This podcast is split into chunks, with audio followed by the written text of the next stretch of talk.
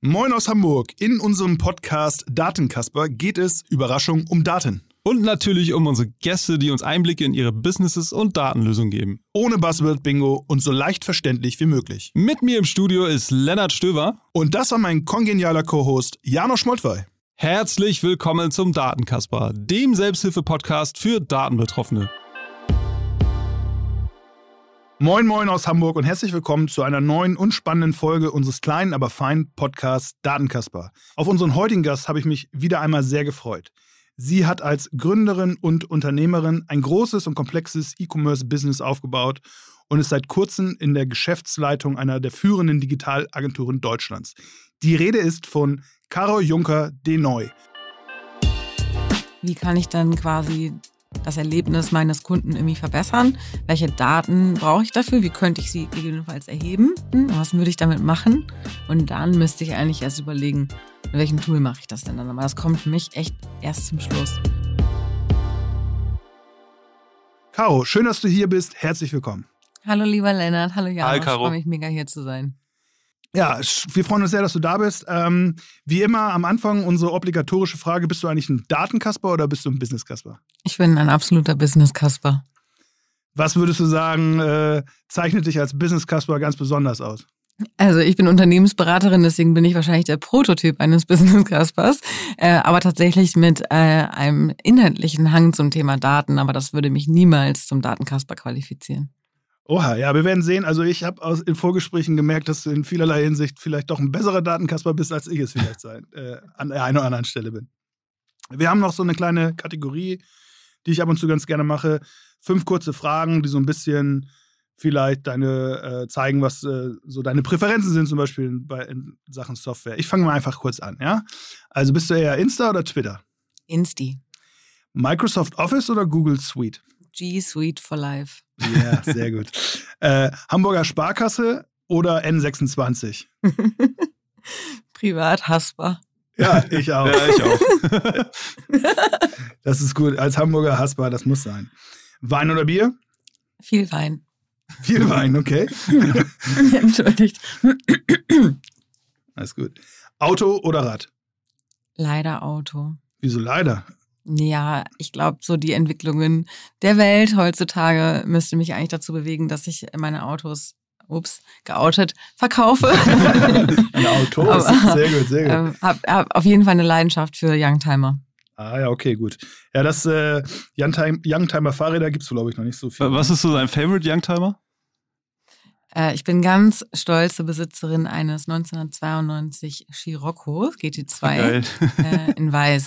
Farbe? Weiß. Oh Mann, ey. Das ist ja. Mit weißen Felgen. Das ist ein Hingucker und er macht wirklich allen Leuten gute Laune, an denen ich vorbeifahre, nicht nur mir. Sehr gut, sehr gut. Der passt sehr gut auf den Kiez, oder? Absolut. Ja. Äh, als ich so über dich recherchiert habe, äh, oder in die Recherche eingestiegen bin, da habe ich gesehen, du hast ja auch bei der HSBA studiert. Ja, Sind wir stimmt. uns nie beim Weg gelaufen. Mag vielleicht daran liegen, dass ich einige Jahre vor dir studiert habe. Aber gut, anderes Thema. Was hast du seitdem eigentlich genau gemacht und, und was machst du heute? Kannst du bin mir gar nicht so sicher, ob das so viel früher war, ehrlicherweise, Lenny. Aber ähm, trotzdem, ich nehme es mal als Kompliment. Genau, ich habe an der HSBA studiert. Und zwar, ich glaube, das war 2004 bis 2007.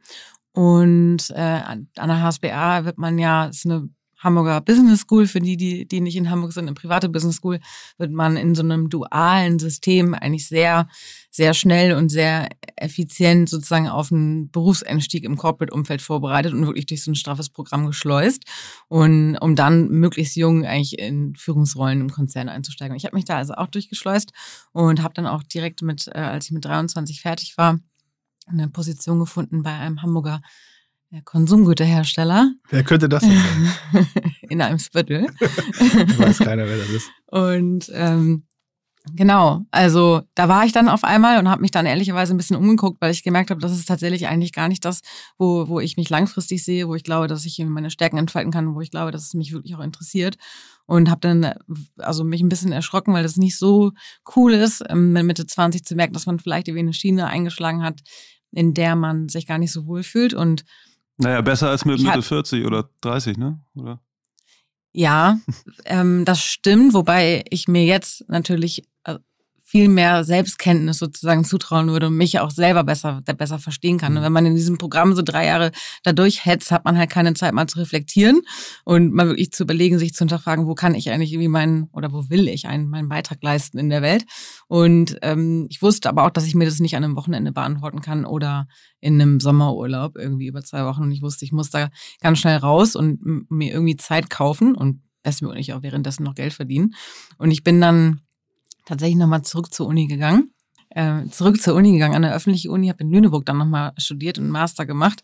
Lockerlässiger Stundenplan, wesentlich mehr Zeit, aber vor allen Dingen halt auch ein total tolles, inspirierendes Umfeld und habe ganz coole Leute kennengelernt, mit denen ich irgendwie meine Zeit verbracht habe. Und da äh, habe ich dann tatsächlich gemerkt, dass mich halt so das ganze Thema Unternehmertum und etwas quasi auf der weißen Leinwand irgendwie Ideen zu entwerfen und was zu gestalten halt total mein Ding ist. Und in, also ganz lange Geschichte dann sehr kurz erzählt. Es kam dann halt irgendwann einfach auch zu der Gründung von der Reverse Retail GmbH. Das habe ich nicht alleine gemacht, das haben wir ähm, in einer Gruppe gemacht mit Investoren, vor allen Dingen auch im, im Hintergrund.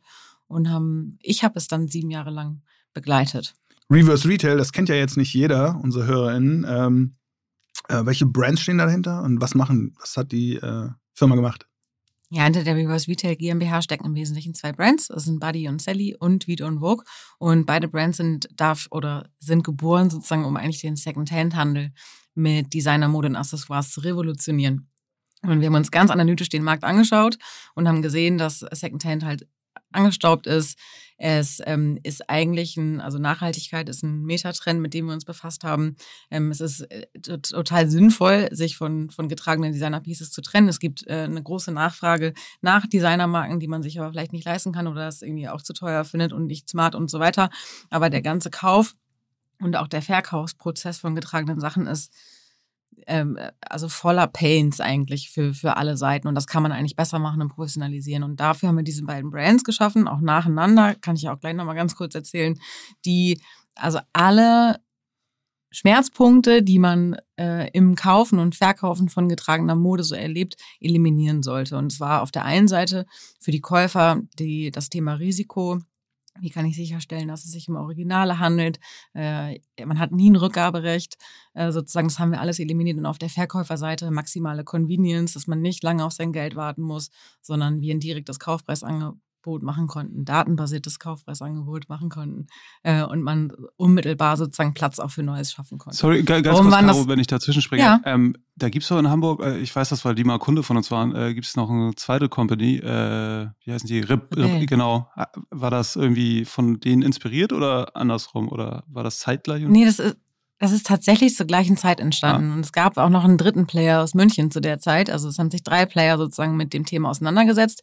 Die anderen beiden allerdings als Marktplatzmodelle. Mhm. Und wir haben es eben genau nicht als Marktplatz gemacht, weil wir gesehen haben, aus Endkundensicht ist ein Marktplatzmodell eigentlich uninteressant oder unattraktiv vielmehr. Aus Investorensicht ist sicherlich ein Marktplatz wesentlich attraktiver, weil du halt äh, äh, kein, keine hohen Investitionen tätigen musst. Du muss sich ja im Wesentlichen eigentlich nur um die Kundenakquisition quasi kümmern und der ganze Warenfluss wird von den Nutzern selber geregelt, aber das ist halt eben für den Nutzer nicht schön. Und das äh, haben wir eben so als ganz klassisches Handelsmodell aufgebaut mit eigenen Operations und allem drum und dran. Das heißt, das hast du direkt aus der Uni gegründet und äh, ist ja auch ein relativ kapitalintensives Business. Bist du dann auch gleich mit Investoren da rein oder? Ja, von Anfang an war es sozusagen gefundet. Also die Idee war jetzt auch nicht meine, es war die des Hauptgesellschafters, der dann auch im Nachhinein äh, Friends and Family dazugeholt hat. Und also wir waren, waren eine Gruppe. Ich habe das absolut nicht alleine gemacht.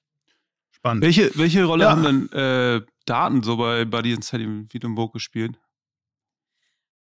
Eine ganz tragende Rolle tatsächlich äh, auf vielen Ebenen auch des Geschäftsmodells. Also auf der einen Seite natürlich in der Online-Vermarktung, ne, so ganz plakativ muss, müssen wir natürlich verstehen, vor allen Dingen, wenn wir äh, wenig Budgets, äh, wie wir es halt immer hatten, zur Verfügung hatten, musst du halt ganz genau gucken, äh, wie ist die Performance meiner Marketingaktivitäten, was kann ich daran verbessern, wie kann ich noch mehr sozusagen aus den Budgets rausholen, ähm, wie kann ich dann die Kunden, die ich einmal gewonnen habe, wieder reincentivieren, ne, damit ich sie möglichst äh, lange habe und nicht wieder nochmal äh, neu einkaufen muss. Das ist so das Plakativste sicherlich. Auf der anderen Seite, dadurch, dass wir eigene Operations hatten und jedes Teil nur einmal war, mussten wir sehr doll auf unsere, also leider jetzt Englisch, aber Unit Economics, also Stückkosten sozusagen achten. Was kostet es uns, ein Produkt einzukaufen und für den Verkauf vorzubereiten, zu verkaufen, Fragen im Kundenservice zu beantworten, im schlimmsten Fall auch nochmal zu retournieren. das heißt, wir mussten da ganz, ganz, ganz granular vorgehen und haben uns dann natürlich auch eine Datenbasis aufgebaut, auf, anhand derer wir optimieren konnten. Und ganz essentiell aber, und das hat unser Modell auch so besonders gemacht und ich glaube, deswegen konnten wir auch gut skalieren, ist die Tatsache, dass wir ein datenbasiertes, also eine eigene Software am Ende des Tages gebaut haben, die datenbasiert Ankaufspreise bestimmen kann. Also im Secondhand ist es ja so typischerweise entweder ein Besitzer setzt einen eigenen Preis, einen Wunschpreis fest, für das er einen Teil verkaufen will. Und der entspricht typischerweise nicht der Realität. Da hängen Emotionen dran. Mode wird maßgeblich von Trends beeinflusst und ähm, dieser Wunschpreis ist immer zu 30 bis 50 Prozent höher, als der Marktpreis hergibt. Den Marktpreis muss man halt herausfinden und den kann man am besten herausfinden, indem man die Abverkaufsgeschwindigkeit misst. Und so haben wir uns über die Zeit und über unsere eigenen Abverkäufe ein System aufgebaut, wo wir sehr genau sagen konnten, das ist jetzt eigentlich aktuell der, der beste Preis im Verhältnis zur Zeit, in der wir ihn verkaufen wollen. Und diese Software hat dann daraus den Ankaufspreis errechnet, den wir bereit sind, äh, für, für einen Teil zu bezahlen. So, das war eigentlich so der, der wesentliche Kern, äh, wo wir uns mit Daten beschäftigt Sehr spannend. Hattet ihr, äh, sorry, ganz kurz nur, weil es geht natürlich oder klingelt gleich so ein bisschen nach Machine Learning, aber hattet ihr dann da irgendwie Analysten, die das für euch gebaut haben oder im Team waren? Ähm, ich meine, weil sowas macht man ja nicht mal eben in Excel und, und das läuft dann irgendwie auf, auf so einer skalierbaren Basis, ne? Ja, die erste Version war in Excel. Natürlich. die zweite Version war in Excel mit Makros. Oh, und die dritte VBA. Version, ja, und die dritte Version war dann in Ruby on Rails. Und da hatten wir ähm, tatsächlich vor allen Dingen auch erstmal einen Softwarearchitekt sozusagen, der, der ähm, äh, mit Ingenieurshintergrund tatsächlich auch, der äh, sich diese Logik sozusagen überlegt hat und dann natürlich ein Team, gar nicht so sehr an Analysten, sondern primär Backend-Developer, die diese Software ständig erweitert und ausgebaut haben. Am Ende hat das sogar unsere gesamte Business Intelligence abgebildet, aber ähm, der, der, der Kern eigentlich der Software war die Preisfindung. Spannend. Ähm, jetzt war das, du redest da gerade so drüber, als, äh, und das ist ja auch logisch, dass das irgendwie sieben Jahre gemacht, ne? Als wäre das mhm. immer noch total präsent. Aber äh, wenn ich nicht total falsch informiert bin, bist du ja nicht mehr bei äh, Retail Reverse und äh, zumindest nicht mehr operativ, sondern bist jetzt in eine mittelständische Beratungsfirma gewechselt. Kannst du da noch mal ein bisschen was zu erzählen?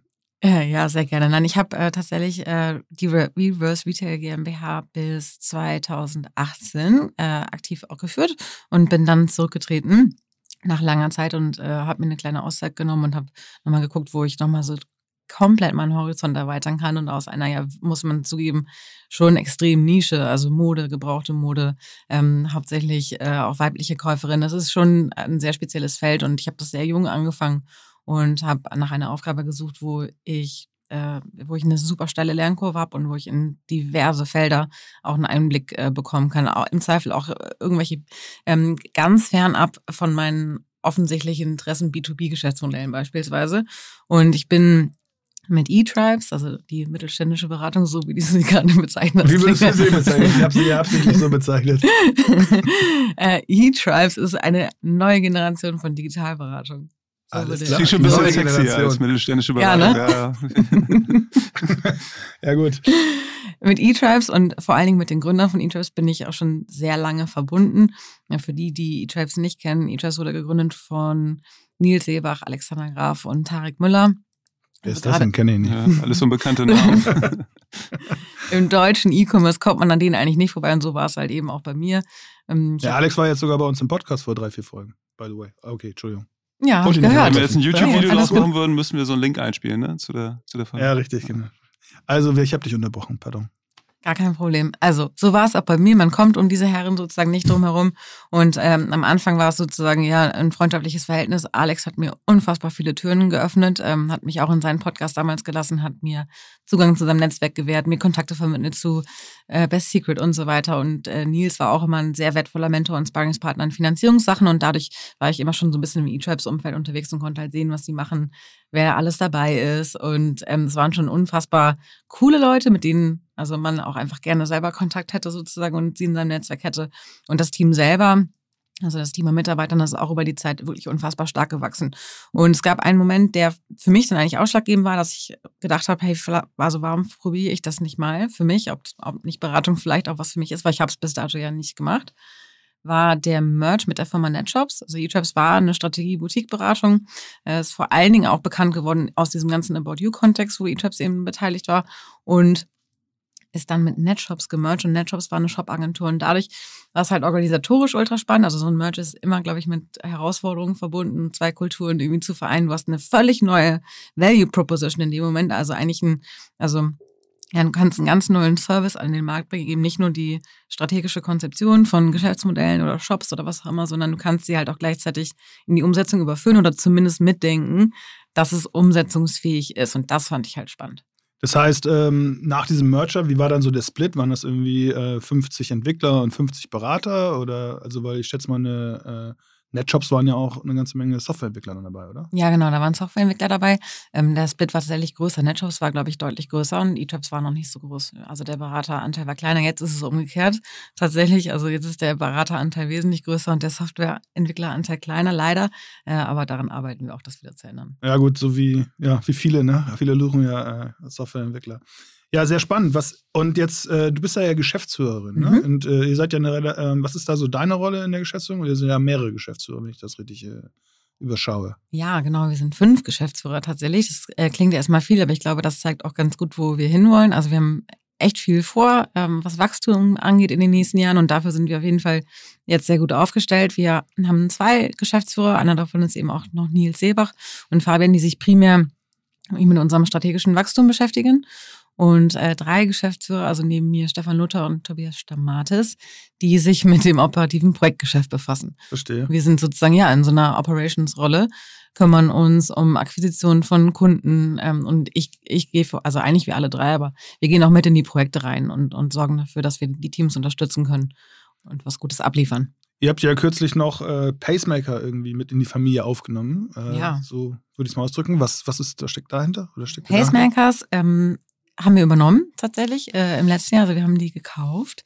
Und das äh, ist ein total cooler, aufregender Schritt. Ähm, Pacemakers ist ein tolles Team in Berlin gewesen, also die auch eine Beratung sozusagen gegründet hatten, wenig, wenige Monate bevor wir sie übernommen haben und äh, haben sich vor allen Dingen mit dem Thema Venture Building auseinandergesetzt. Also die das Finden und Vertesten von neuen digitalen Geschäftsmodellen.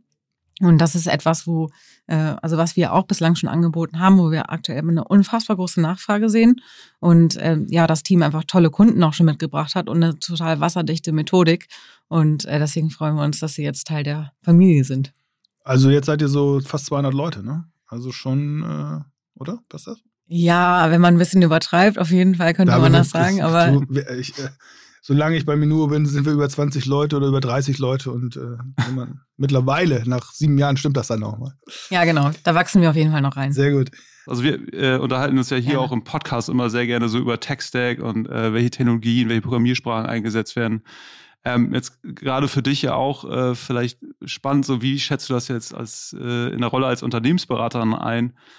Ähm, also erste Frage wäre, wie laufen vielleicht so typische Projekte ab? Das ist vielleicht für viele, die nicht so in dem Unternehmensberater-Kontext agieren, ähm, auch so ein bisschen äh, interessant mal zu lernen. Wie, wie läuft das, wenn ein Kunde äh, bei euch anfragt oder ihr ein Projekt akquiriert hat?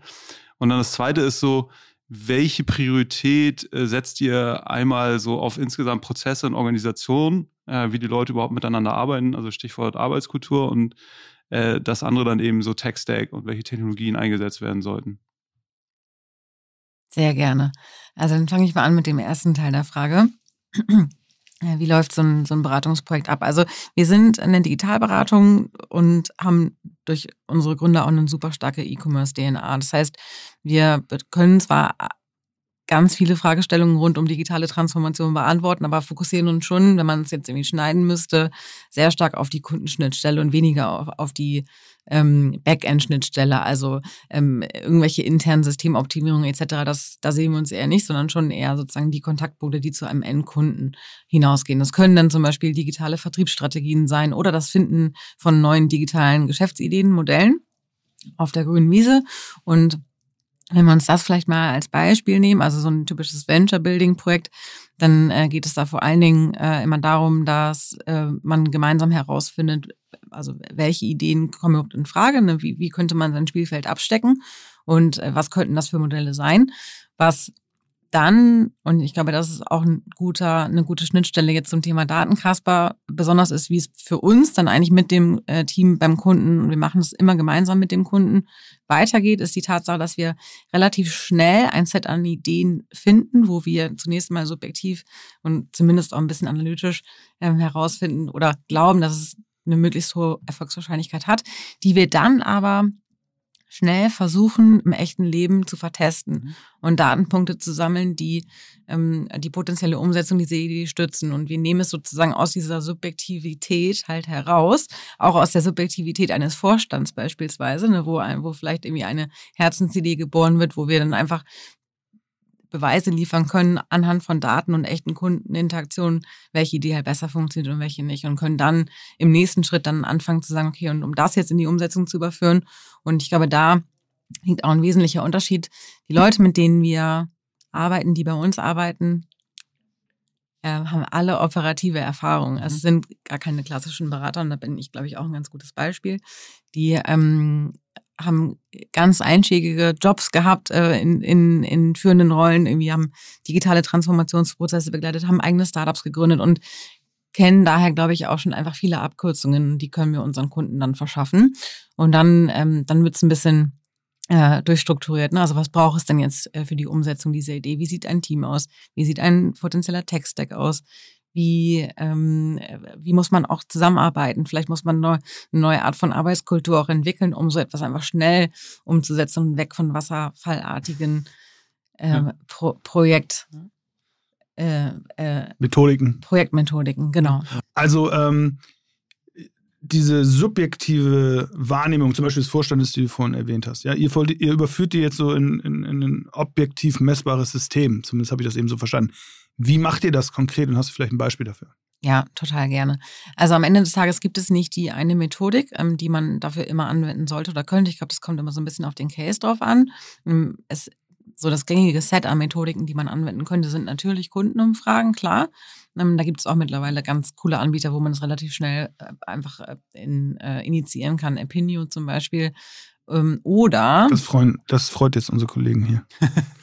Ähm, oder ähm, wir bauen tatsächlich so einen MVP, aber MVP wahrscheinlich eher noch, also noch einen minimalistischeren MVP, als so der typische MVP es vorsehen würde, sondern eher so ein Nano-MVP wahrscheinlich. Und am so. Ende des Tages vielleicht sogar nur eine Landingpage, auf Basis ähm, derer man zum Beispiel so ein USP eines Produktes mal ganz, ganz einfach erklärt und versucht, Interessenten zu generieren, E-Mail-Adressen einzusammeln und darüber äh, sich sozusagen anzunennen, wie attraktiv die Idee sein könnte. Um mal ein ganz konkretes Beispiel zu nennen, ist jetzt kein Case von uns, aber das ist so eine sehr typische Fragestellung, ist tatsächlich, wenn es um Produktentwicklung geht. Ne? Also angenommen, ein äh, Lebensmittelhersteller man muss sich vorstellen, die Produktentwicklungszyklen so aus dieser alten Welt sind halt unfassbar lang. Ne? Da werden dann so Marktforschungsstudien in Auftrag gegeben, dann arbeiten äh, in Laboren, ähm, äh, äh, wie heißen die denn, äh, Techniker an, an potenziellen Lösungen. Das ist alles total losgelöst von tatsächlichen Kundenbedürfnissen,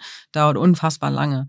Und bevor man sich so diesem, diesem sehr langen Produktentwicklungszyklus hingibt, wäre es doch oder ist es viel besser und wichtiger, den Bedarf und den potenziellen Erfolg halt relativ schnell mit dem echten Kundenbedürfnis zu verproben. In dem, in dem Fall muss man halt einfach mal einen Kunden fragen.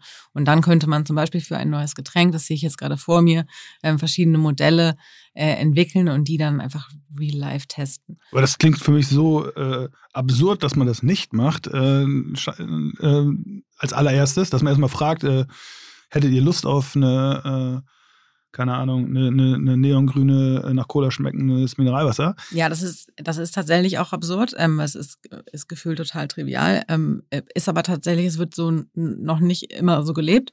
Ist natürlich auch ein sehr vereinfachtes Beispiel. Ein anderes Beispiel könnte beispielsweise sein, dass man sich überlegt, man ist ein, ähm, immer noch ein Getränkehersteller. Man hat natürlich bestimmte Assets äh, in, in dieser Art und Weise, wie man Geschäfte macht. Was könnte man daraus noch machen? Und wenn man vielleicht sogar Gefahr sieht, dass man als Mhm. Oder dass man angreifbar gemacht wird von, von neuen Startups sozusagen. Was sind Geschäftsfelder, Felder, die ich neu aufmachen kann, die ein Stück weit das, was, was ich eigentlich an Wert geschaffen habe in der Vergangenheit, irgendwie nutzen kann, um was ganz Neues zu entwickeln, wo ich einfach einen unfairen Vorteil gegenüber äh, Neuankömmlingen und Startups im Markt habe. Ja. Ich glaube, in dem Zum Zusammenhang, also, sorry, wir sehen uns nicht, deswegen wieder sprechen, äh, sprechen wir uns noch ja, rein. Fang, mach, mach, mach, du die. nee, ich, ich, ich wollte nur ganz kurz sagen, das erinnert mich sehr auch an dieses äh, Standard-Startup-Buch äh, Lean Startup äh, von Eric Ries, ne? Das ist ja, glaube ich, auch so die, das, die erste Fibel oder Standard-Bibel für so, wie baut man eigentlich ja. ein MVP. Und was ich äh, gerade ja. mega spannend fand, ist so dieses Nano-MVP. Also, wenn man denkt, man hat einen MVP, nochmal zu überlegen, ist das wirklich minimal oder gibt es noch wirklich so quasi den Nano-MVP und kann ich nicht eigentlich noch mehr wegschneiden? Und äh, doverweise äh, entwickelt man meistens schon irgendwie ein MVP und dann merkt man erst, oh, eigentlich hätten wir das noch kleiner machen können und weniger Aufwand hätten reinstecken müssen. So.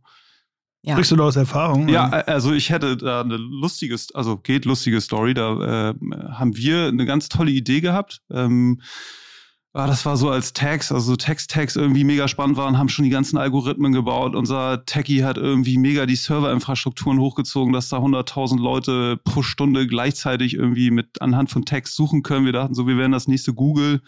Ähm, war noch auf irgendwelchen tollen äh, Data Science Konferenzen und ja, es war halt mega wichtig, dass wir uns darauf äh, vorbereitet haben, dass Hunderttausende von Leuten äh, pro Stunde auf die Seite kamen, weil natürlich nach dem Launch äh, ist erstmal gar nichts passiert. So, ne? Und also ja, Klassiker. Und gerade so, ich glaube, für technisch orientierte Founder ähm, und dann vielleicht auch noch deutsche Ingenieurskunst dabei, da will man Sachen ja auch immer perfekt gleich machen. So, ne? Das ist so das, was dann da so ein bisschen querschießen kann, um Sachen schnell zu testen.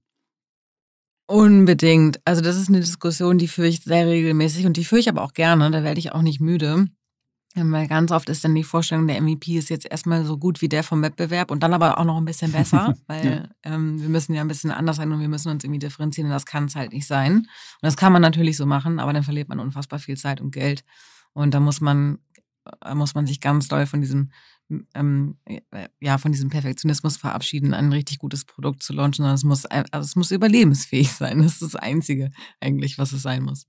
Jetzt haben wir ganz viel über Tech-Stack gesprochen, äh, über Business Models und äh, was äh, habe ich Feedback bekommen, Shoutout to Kai Pingel, was äh, wir ähm, selten betrachten, ist so der Mensch in der ganzen, äh, der Mitarbeiter, der Kollege, der Mensch in dieser ganzen ähm, Diskussion, ja. Was muss eigentlich passieren, äh, wenn du jetzt ein neues Businessmodell hast, wenn du jetzt neue, äh, wenn du jetzt Daten erhoben hast, was, was muss eigentlich passieren in der Organisation, um diese eben auf das neue Businessmodell einzuschwören oder eben datengetriebene Arbeitskultur zu etablieren? Also, was ist so deine Erfahrung und, und, und dein, deine Sicht auf dieses Thema? Ja, das ist eine sehr wichtige Frage, denn ich finde, man, man fängt viel zu schnell an, daraus eine technische Diskussion zu machen. Und natürlich ist der Tech-Stack unfassbar wichtig beim Thema datengetriebenes Arbeiten. Mm, aber er ist am Ende des Tages ein Enabler und kann sozusagen ja datengetriebenes Arbeiten nur ermöglichen, aber es muss halt jemand anders machen. Und deswegen ähm, finde ich, man springt zu oft in diese Diskussion und scheinbar macht es auch ganz vielen Leuten Spaß, Softwareauswahl zu treffen und Software zu kaufen. Das macht man irgendwie lieber, als sich damit auseinanderzusetzen. Was möchte ich eigentlich überhaupt damit machen? Und für mich fängt es halt immer beim Kunden an und ich muss mir überlegen, hm, wie kann ich dann quasi das Erlebnis meines Kunden irgendwie verbessern? Welche Daten brauche ich dafür? Wie könnte ich sie gegebenenfalls erheben? Wie könnte ich sie bearbeiten? was würde ich damit machen? Und dann müsste ich eigentlich erst überlegen, mit welchem Tool mache ich das denn dann? Aber das kommt für mich echt erst zum Schluss. Und wenn ich verstanden habe, welche Bedürfnisse ich sozusagen habe an die Arbeit mit meinen Daten, dann kann ich mir auch sehr gezielt überlegen, was macht denn da Sinn? Und dann hast du natürlich aber das Problem, dass ähm, ganz viele Software-Companies auf äh, unsere Kunden und auf einfach äh, Firmen zugehen und versuchen auch ganz tolle Produkte zu verkaufen. Nur am Ende des Tages, finde ich, kommt immer, also der Anwendungsfall muss zuerst da sein und verstanden worden sein und dann die Software so. Und ähm, wie schaffe ich es, eine, ein datengetriebenes Arbeiten überhaupt zu ermöglichen? Ich glaube, ähm, es sind zwei Sachen. Das sind zum einen ganz neue Rollen, die auch in Organisationen erstmal geschaffen werden müssen. Also datenstrukturelles und datenanalytisches Verständnis, Datenmodellierungsfähigkeiten hat man typischerweise so nicht äh, vorliegen in einer, in einer ganz klassischen mittelständischen Organisation. Nee, gerade auch so, äh, Daten werden ja häufig jetzt in unserem Kontext E-Commerce im Marketing, im Online-Marketing genutzt. Und äh, da ist es ja so, meine Erfahrung, wenn man in ein etabliertes Unternehmen kommt, da gibt es ja immer schon was. Da gibt es die Excel-Tabelle, da gibt es die Tapete. Also diesen Report will der Geschäftsführer immer genauso haben. und äh, der Entwickler hat sich selber was zusammengebaut und das ist so sein Reich. Ja? Wie bricht man das auf? Wie kann man da die Leute mitnehmen, beispielsweise einfach nochmal über neuen KPI-Set nachzudenken? Hast du da Erfahrungen äh, sammeln dürfen? Ja, absolut. Also man muss ganz viel sprechen und man muss vor allen Dingen auch alle an einen Tisch holen. Und ähm, sicherlich ist, sind solche Gespräche, also die, die gehen dann über, über mehrere Runden sozusagen auch mit Kompromissen verbunden. Aber wenn man mit allen gemeinsam eine Vision geschaffen hat, wofür, also was ist das Zielbild, wie soll mein Unternehmen und wie sollen meine Dashboards aussehen, was möchte ich monitoren können, woraufhin möchte ich optimieren, wie möchte ich auch meine Incentivierungsstruktur gegebenenfalls, worauf möchte ich die aufbauen, muss einfach ein gemeinsames Verständnis für da sein.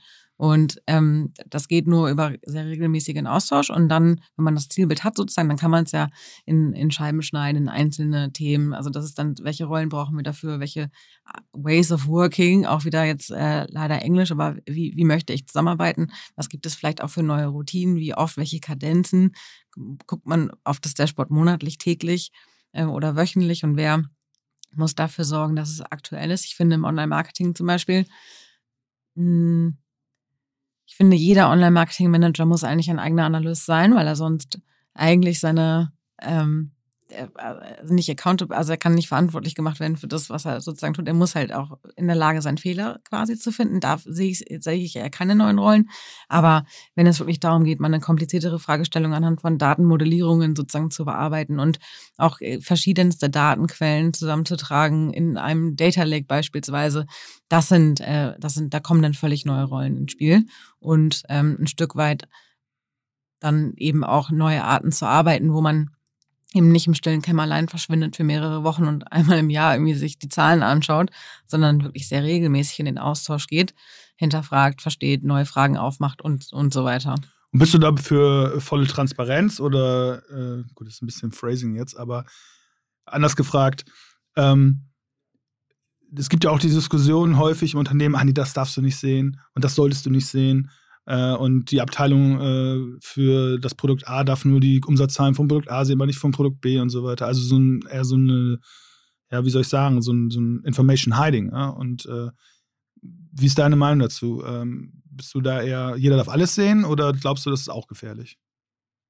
Also im Bereich der, also in dem in dem Geschäftsbereich, in dem ein Unternehmen unterwegs ist, äh, unabhängig sozusagen jetzt mal von den Produkten, sollte auf jeder alle, äh, also sollte jeder alles, alles sehen, was nach hinten passiert. Äh, Lohnbuchhaltung und so weiter natürlich nicht. So, da, da gibt es sicherlich Grenzen.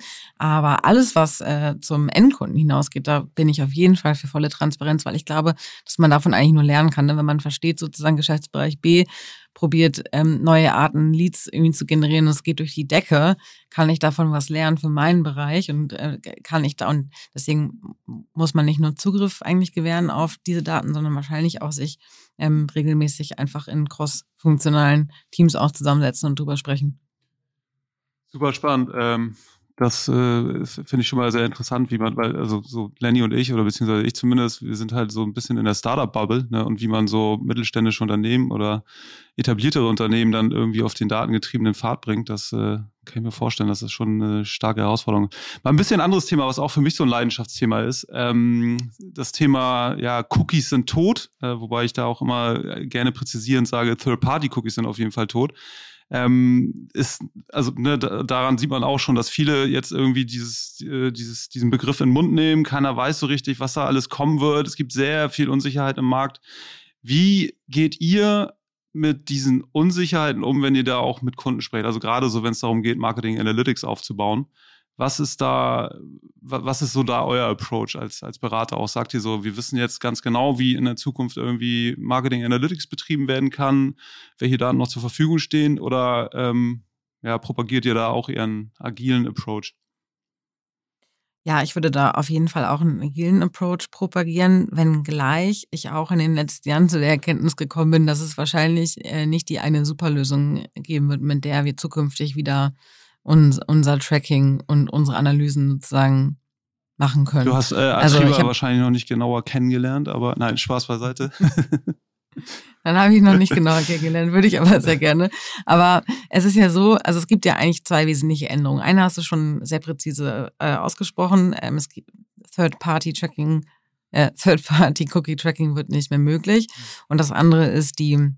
die verschärften Regeln des In-App-Trackings sozusagen, ähm, bedingt durch das iOS-Update, das vorletzte iOS-Update. So, und dadurch entsteht eben eine Situation, die für vor allen Dingen für Marketer so erstmal scary ist. Also es war es auf jeden Fall für mich und ich habe hm, auch in den, also seitdem das quasi klar ist, dass diese Bedingungen sozusagen ähm, schwieriger werden, mich damit auseinandergesetzt und versucht zu recherchieren, was ist denn jetzt die Alternative. Bevor wir zu der Alternative kommen, vielleicht noch, was hat dich daran, was war scary für dich? Was hat dich da zurückgeschickt? Was ist dir, welches Feld ist dir konkret weggeschwommen aus deiner Sicht? Ja, also Deswegen bin ich auch kein Datenkasper. Ich gucke da sozusagen nicht aus der äh, datentechnischen Sicht drauf, sondern ich gucke da eher drauf als verzweifelter Marketer, ja, genau. der Angst hat sozusagen, dass ihm eigentlich seine Intelligenz genommen wird. Also das war das Gefühl, was es in mir losgelöst hat. Wenn ich diese Daten nicht mehr habe, dann bin ich ja ein bisschen dumm, weil ich brauche diese Daten, um mir Gedanken zu machen, äh, was meine nächsten Schritte sein können, was Optimierungen sein können und so weiter. Mhm. Und dann habe ich auch damals, äh, weiß ich noch, in meinen Teams ständig gefragt, ja, was ist denn eigentlich unsere Meinung? Also ein bisschen verkleidet, Hilfe. Ich habe Panik, ich, ich habe keine Lösung habt ihr vielleicht eine? Was ist denn eure, was ist unsere Meinung eigentlich dazu? Wie, wie wollen wir das denn eigentlich lösen ähm, in Zukunft? Und wir wussten es alle nicht so richtig. Und dann ist mir irgendwann mit der Zeit klar geworden, dass es natürlich nicht die eine Superlösung jetzt geben wird, sondern dass sich das Arbeiten mit, also gerade Marketingdaten einfach verändern wird und man höchst, also nein, man wird nicht höchstwahrscheinlich, man wird niemals mehr diese Transparenz herstellen können, die wir als Marketingverantwortliche in den vergangenen Jahren hatten. So, das war, war jetzt eine schöne Zeit, aber die wird vorbei. Die Datenschutzbestimmungen werden nicht weniger streng werden in Zukunft, sondern wahrscheinlich eher noch strenger in Bezug auf Cyberkriminalität und so weiter. Insofern muss man eigentlich ein Stück weit sich damit abfinden. Leute, die neu in das Thema einsteigen, für die wird es sozusagen äh, gar nicht so anders, weil die leben sozusagen unter diesen neuen Bedingungen. Für diejenigen, die es halt so kennengelernt haben und für mich, da muss ich einmal einen kurzen Schritt zurückgehen ich komme ja sozusagen noch aus dieser klassischen ähm, Marketingwelt, wo man ähm, Print- und, und TV-Werbung macht und man produziert die und äh, das geht alles live und am Ende des Tages kann ich Annahmen treffen, ob sich mein Marktanteil um 0,23 Prozent verändert hat. Ich weiß es aber de facto ja gar nicht. Und dann komme ich in die Analytics-Welt im E-Commerce und sehe zum allerersten Mal live einen Nutzer durch einen Shop sich bewegen. Das war für mich lebensverändernd. Also wirklich. Und du siehst auch noch, welche, welche Kanäle oder ob er Google und Facebook geklickt hat oder beides und in welcher Reihenfolge und so. Ich finde das so unglaublich und das hat wirklich, da, da ist halt auch so meine Leidenschaft für das Thema Online-Marketing entstanden, weil das einfach ein ganz anderes Arbeiten auf einmal war, ne, als sozusagen auch hier wieder subjektiv zu, äh, zu entscheiden, das Motiv A was das Motiv B in dieser Printanzeige war jetzt besser. Keiner weiß es quasi, ne? Und ja, so. Also aus der Welt komme ich. Jetzt hatten wir sozusagen ähm, viele Jahre maximale Transparenz. Wir konnten extrem gut targeten. Also auch das, was du ja in der Klassik gar nicht kannst. kannst du konntest der sehr granulare Zielgruppenbeschreibungen wünschen und bei Werbeplattformen einen Auftrag geben, dass du genau diese Person mit dir jetzt mit diesen Anzeigen bespielen möchtest. Das wird es so nicht mehr geben und das ist sicherlich vor allen Dingen für die werbetreibende Industrie dort echt bitter. Für ähm, also für Werbeplattformen, für Werbetreibende ist es so, dass man sich mit diesem Gedanken abfinden muss, dass diese Transparenz jetzt nicht mehr da ist, ähm, aber mit den Daten, die man hat, sozusagen jetzt besser lernen muss, umzugehen. Also für mich sind es im Wesentlichen eigentlich zwei Sachen. Hm, das Thema Cookies funktioniert ja noch, ne? Das hast du ja genau ähm, richtig beschrieben eben, Janosch. Ähm, du musst sozusagen dafür sorgen, die Kontaktpunkte, die du selber im Griff hast, ne, nämlich deinen eigenen Store, vielleicht sogar auch deinen stationären Store, deine App, dass du da dafür sorgst, dass du dich maximal äh, Daten einsammeln kannst. Das ist für mich dann vor allen Dingen das Thema CRM und Loyalty im, im äh, Marketingmix eigentlich zu priorisieren. Und das andere ist, die Daten, die ich noch bekommen kann, weil ich bekomme ja nicht gar nichts. Also ein paar Signale kann ich ja tatsächlich auch noch aufnehmen aus anderen Kanälen. Die muss ich mir als Grundlage nehmen und dann tatsächlich ein Stück weit einfach mit anderen weiterrechnen und Modelle entwickeln, die mir einen Aufschluss geben sozusagen über meine Fragestellungen, die ich habe. Aber ich kann das eben nicht mehr ne, anhand von tatsächlichen, tatsächlich vollständigen echten Daten machen. Wobei ja auch viele nicht wissen, dass auch Google Analytics ja auch viel hochrechnet. Das habe ich ehrlicherweise auch erst spät, spät ja, gemerkt. Ja. War mir dann auch ein bisschen unangenehm. Es war aber noch auch zu meinen Startup-Zeiten. Hm, deswegen ist richtig vollständig hatte man es ja eigentlich auch nicht. Aber es ist eben schon, also es wird deutlich anders. Ja, und du hattest bei dieser angeblichen Vollständigkeit so ähm, ja auch immer die Effekte, die dann irgendwie durch die Brand, durchs Wetter oder eben durch die V-Kampagne gekommen sind, auch nicht wirklich berücksichtigt. Ne? Also man hat ja immer so getan, als ob es entweder Google oder Facebook sind, die den Sale verursacht haben. Und, äh, oh, das Wetter habe ich aber mal versucht. Das Wetter wollte ich gerne mal in unsere in unseren Forecast integrieren. Weil ja. es ist tatsächlich ja ein Faktor einfach. Du wolltest das Wetter in den Forecast. Mhm. Äh, der war dann aber auch nicht länger als eine Woche, oder? Nee. aber ich habe das wirklich mal probiert. es ist, mh, mm, ich habe, also dieses Analytics-Thema, das hat sich bei mir dann wirklich zu einer Leidenschaft entwickelt und ich habe wirklich Stunden in, äh, also in meiner Rolle als CEO Stunden in Analytics verbracht und versucht, das alles zu verstehen, bis ins letzte Detail. Und wenn ich nicht nachvollziehen konnte, warum an dem einen Tag sozusagen 5000 Euro mehr Umsatz passiert sind als am Vortag, dann hat mich das verrückt gemacht, weil also ich will ja nicht nur ich will ja nicht nur verstehen, was nicht gut, ist, ich will ja verstehen, was gut, also was habe ich gut gemacht? Ähm, wie kann ich dafür sorgen, dass diese 5000 Euro on top morgen nochmal passieren? So und jetzt werden die Daten weggenommen. Jetzt ja. kann ich deine Angst ja. ein bisschen nachvollziehen. Also vielleicht ja. konkret, wir haben zum Beispiel Kunden, die können plötzlich 30 Prozent ihrer Sales nicht mehr irgendwelchen Marketingaktivitäten zuweisen, ne? Also um da mal so eine Zahl zu nennen. Und das ist jetzt so mhm. zum Start von den ganzen Umstellungen hin. Also wenn man davon ausgeht, äh, dass plötzlich irgendwie 50 Prozent der Conversions, die du vor irgendwie per Tracking oder wie auch immer irgendwelchen Google-Kampagnen zurechnen konntest und plötzlich fehlt dir das, dann werden deine Budgetentscheidungen halt sehr viel, äh, wie soll ich sagen, freestyliger oder unternehmerischer, um mhm. das mal so mhm. auszudrücken. Ne? Genau, und da kommen wir eigentlich auch schon wieder zur Ausgangsfragestellung zurück. Es wird halt unternehmerischer und unternehmerisch heißt ja am Ende des Tages so ein bisschen unter Unsicherheit zu agieren und Annahmen zu treffen und diese Annahmen einfach versuchen zu verproben. Und da muss man eben, wie gesagt, ein Stückchen ausprobieren. Also auf jeden Fall in e-, enger maschigen Zyklen sich alles angucken und optimieren und versuchen, mehr und mehr Datenpunkte sozusagen zu bekommen, um das ein Stück weit zu validieren, was man anfangs angenommen hatte. Ja. Ja, und ähm, vor allen Dingen, ich glaube, dass da wieder diese ja, First-Party-Data noch eine viel größere Rolle spielt. Ähm, Gerade so alles, was nach dem, ja, im Grunde genommen Kaufbutton noch so passiert, äh, den ganzen Kundenstamm, wenn du sagst Loyalty und CRM muss im Vordergrund, ja, vielleicht bringt das dann ja endlich mal den Effekt, den, auf den wir alle lange warten, nämlich bessere, personalisiertere Ansprache. Ja. Denn äh, ich kriege immer noch sehr viele Newsletter, die würde, äh, die sind komplett gleich, ja, und äh, das, obwohl es ja eigentlich schon möglich wäre. Ich glaube, der Fokus, das ist ein bisschen meine Wahrnehmung, der Fokus, der auf das Online-Marketing zu viel gelegt wurde in den letzten Jahren, weil es eben so transparent war, geht jetzt eher, wird ja wieder ein bisschen breiter und ich glaube, das äh, kann für das Angebot des äh, Kunden nicht wesentlich schlechter werden. Ja? Ähm, und insofern. Ja, und da kannst du dich ja auch als Unternehmen wirklich differenzieren von deinem Wettbewerb, weil dein Wettbewerb im Zweifelsfall die Kundendaten eben nicht hat. Ne? Das sind deine proprietären mhm. Daten. Äh, auf Google und Facebook konkurrierst du überall mit denselben Wettbewerbern. Und äh, insofern glaube ich, dass es komplett richtig ist, dass man da. 100 Prozent, ja. ja. Kürzlich habe ich, hast du auf LinkedIn, wo du ja relativ äh, viel schreibst, äh, geschrieben, dass du dich jetzt auch als Business Angel verdingst und das ja auch irgendwie äh, äh, im Kontext dessen, was wir gerade besprochen haben. Magst du da ein bisschen was zu erzählen? Einerseits, was du da machst und äh, warum du äh, das Thema Business Angel interessant findest? Ja, total gerne. Äh, ich bin seit dem Sommer letzten Jahres mit dir gemeinsam, deswegen wundert äh, es mich, dass du es über LinkedIn erfahren hast. Ich wollte jetzt ganz neutral ganz bleiben, nifty, aber gut. No ja, ja, super, habt ihr es wieder aufgedeckt für alle. Dankeschön. Hätte ich die Frage stellen sollen. Scheiße. Aber dann wäre ich auch schlecht okay, vorbereitet gewesen, wenn ich die Frage so gestellt hätte. In Elfwalker investiert als Business Angel. Und, äh, Super Investment.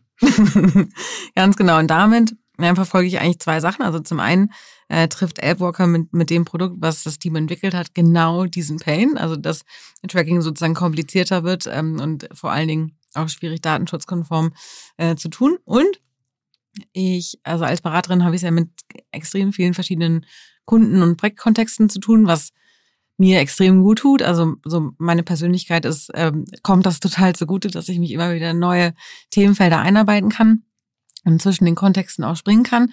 Nichtsdestotrotz schaue ich schon, dass ich sozusagen daneben mir ein, zwei Themen suche, die ich schon auch langfristig begleiten kann. Unsere Kundenprojekte begleite ich natürlich auch über eine gewisse Zeit, aber jetzt nicht bis ähm, ans, ans Ende unserer aller Tage.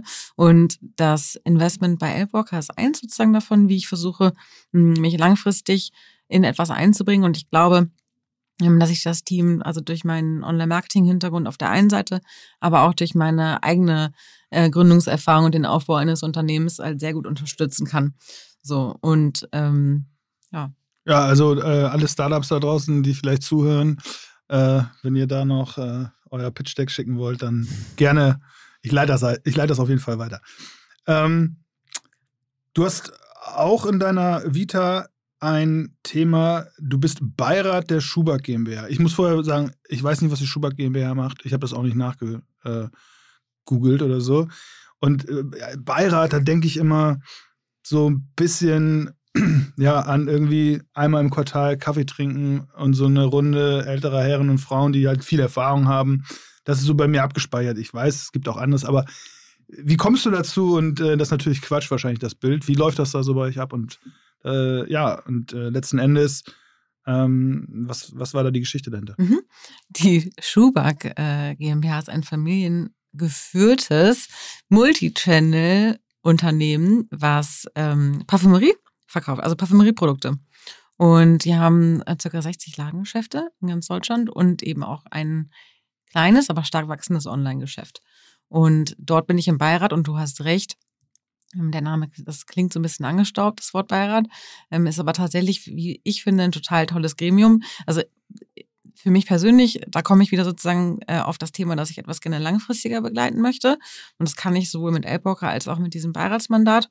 Und für die Schubert GmbH ist es eben so, also es gab schon einen bestehenden Beirat, der, der besteht zum Teil auch aus anderen Mitgliedern der Familie und dann aus Experten für verschiedenste Geschäftsbereiche, vor allen Dingen für ähm, Finanzen und ähm, auch für stationären Handel, aber eben nicht für das Thema E-Commerce. Und das finde ich total cool und deswegen fand ich es auch so spannend, hm, dass die Geschäftsführer ähm, ganz aktiv nach jemandem gesucht haben, der sozusagen E-Commerce-Erfahrung mit einbringt und eben die Geschäftsführung so ein Stück weit beraten kann und Sparringspartner sein kann, wie das E-Commerce-Wachstum, was jetzt natürlich durch Corona auch einen Boom erfahren hat, aber auch nachhaltig sozusagen weitergeführt werden kann.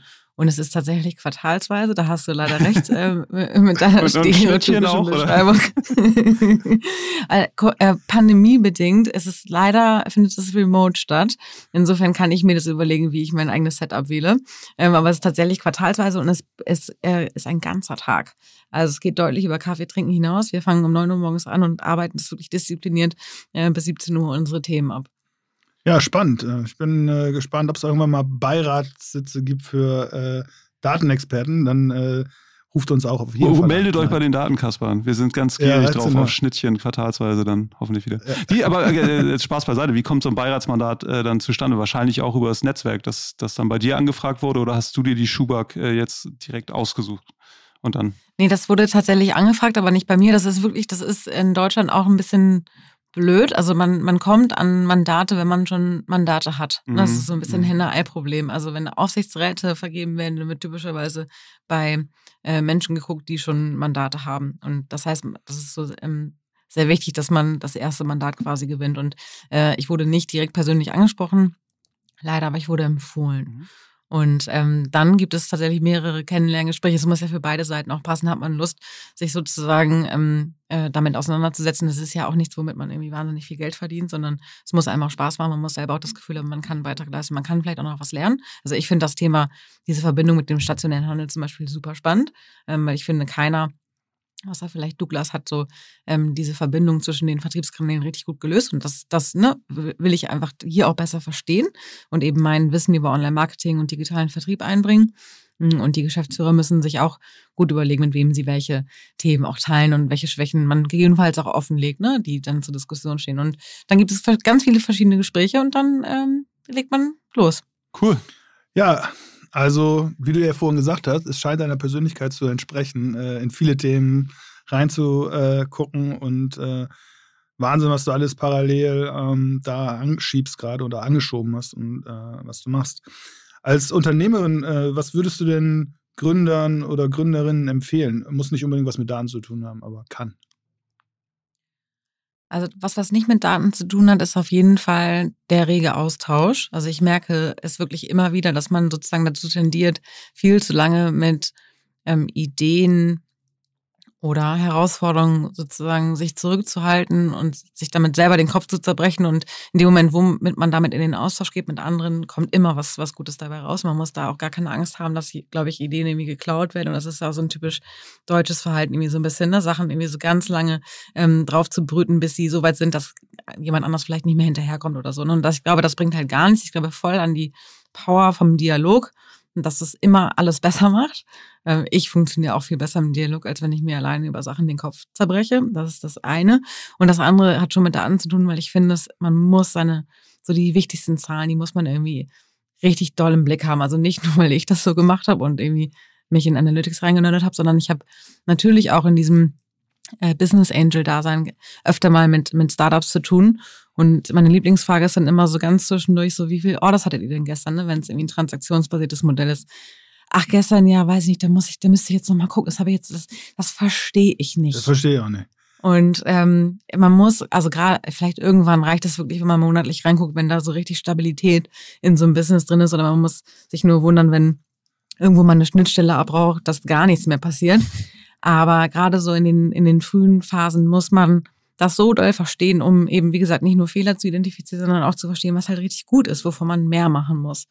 Und ja, Austausch und Daten. Also ich bin ja jetzt ganz neu in dieses E-Commerce-Business sozusagen aus äh, E-Commerce-Sicht eingestiegen, da mit, äh, mit, mit, mit, einem Shop. Und das Erste, was ich morgens gucke, in Minubo, ist klar, ja, mhm. äh, äh, ist, welche, wie viele Bestellungen hatten wir gestern und äh, wenn Minubo, was halt nie vorkommt, ab und zu mal nicht pünktlich fertig ist, ja, ja. dann krieg ich schon schlechte Laune.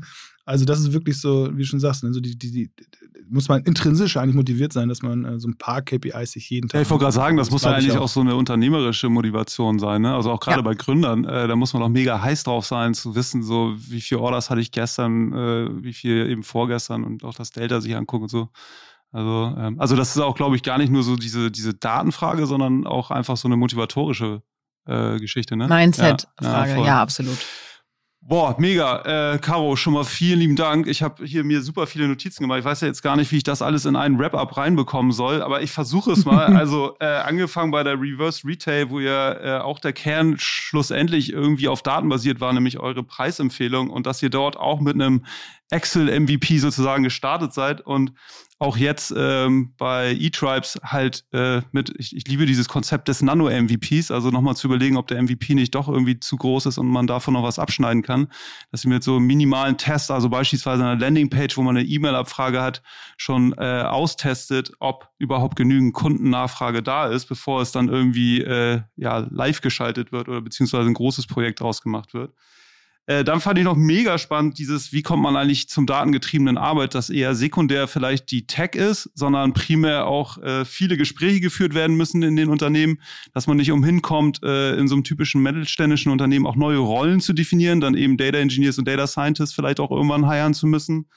Und äh, ja klar, Marketing Analytics auch ein großer Punkt, den wir eben besprochen haben, dass es nicht mehr die eine äh, Wahrheit gibt, nicht den einen heiligen Gral, nämlich das User Journey Tracking, sondern dass man irgendwie sich verschiedene Methoden angucken muss, verschiedene Sichtweisen auf das eine Thema haben muss. Und dann die letzten Tipps zum Gründerinnen-Dasein fand ich auch sehr spannend, dass man eben nicht zu äh, lange im Stealth-Mode bleibt, sondern dass man schnell in den Austausch mit wirklichen Menschen und potenziellen Kunden kommt und dann äh, natürlich auch eben regelmäßig einen Blick auf seine Daten wirft.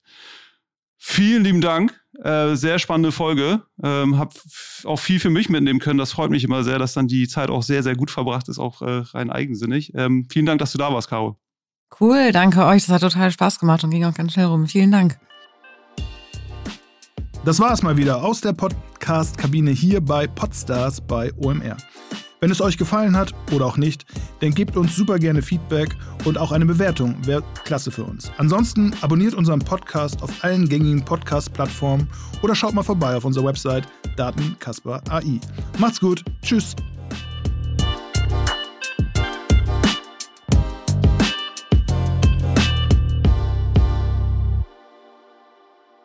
Dieser Podcast wird produziert von Podstars OMR.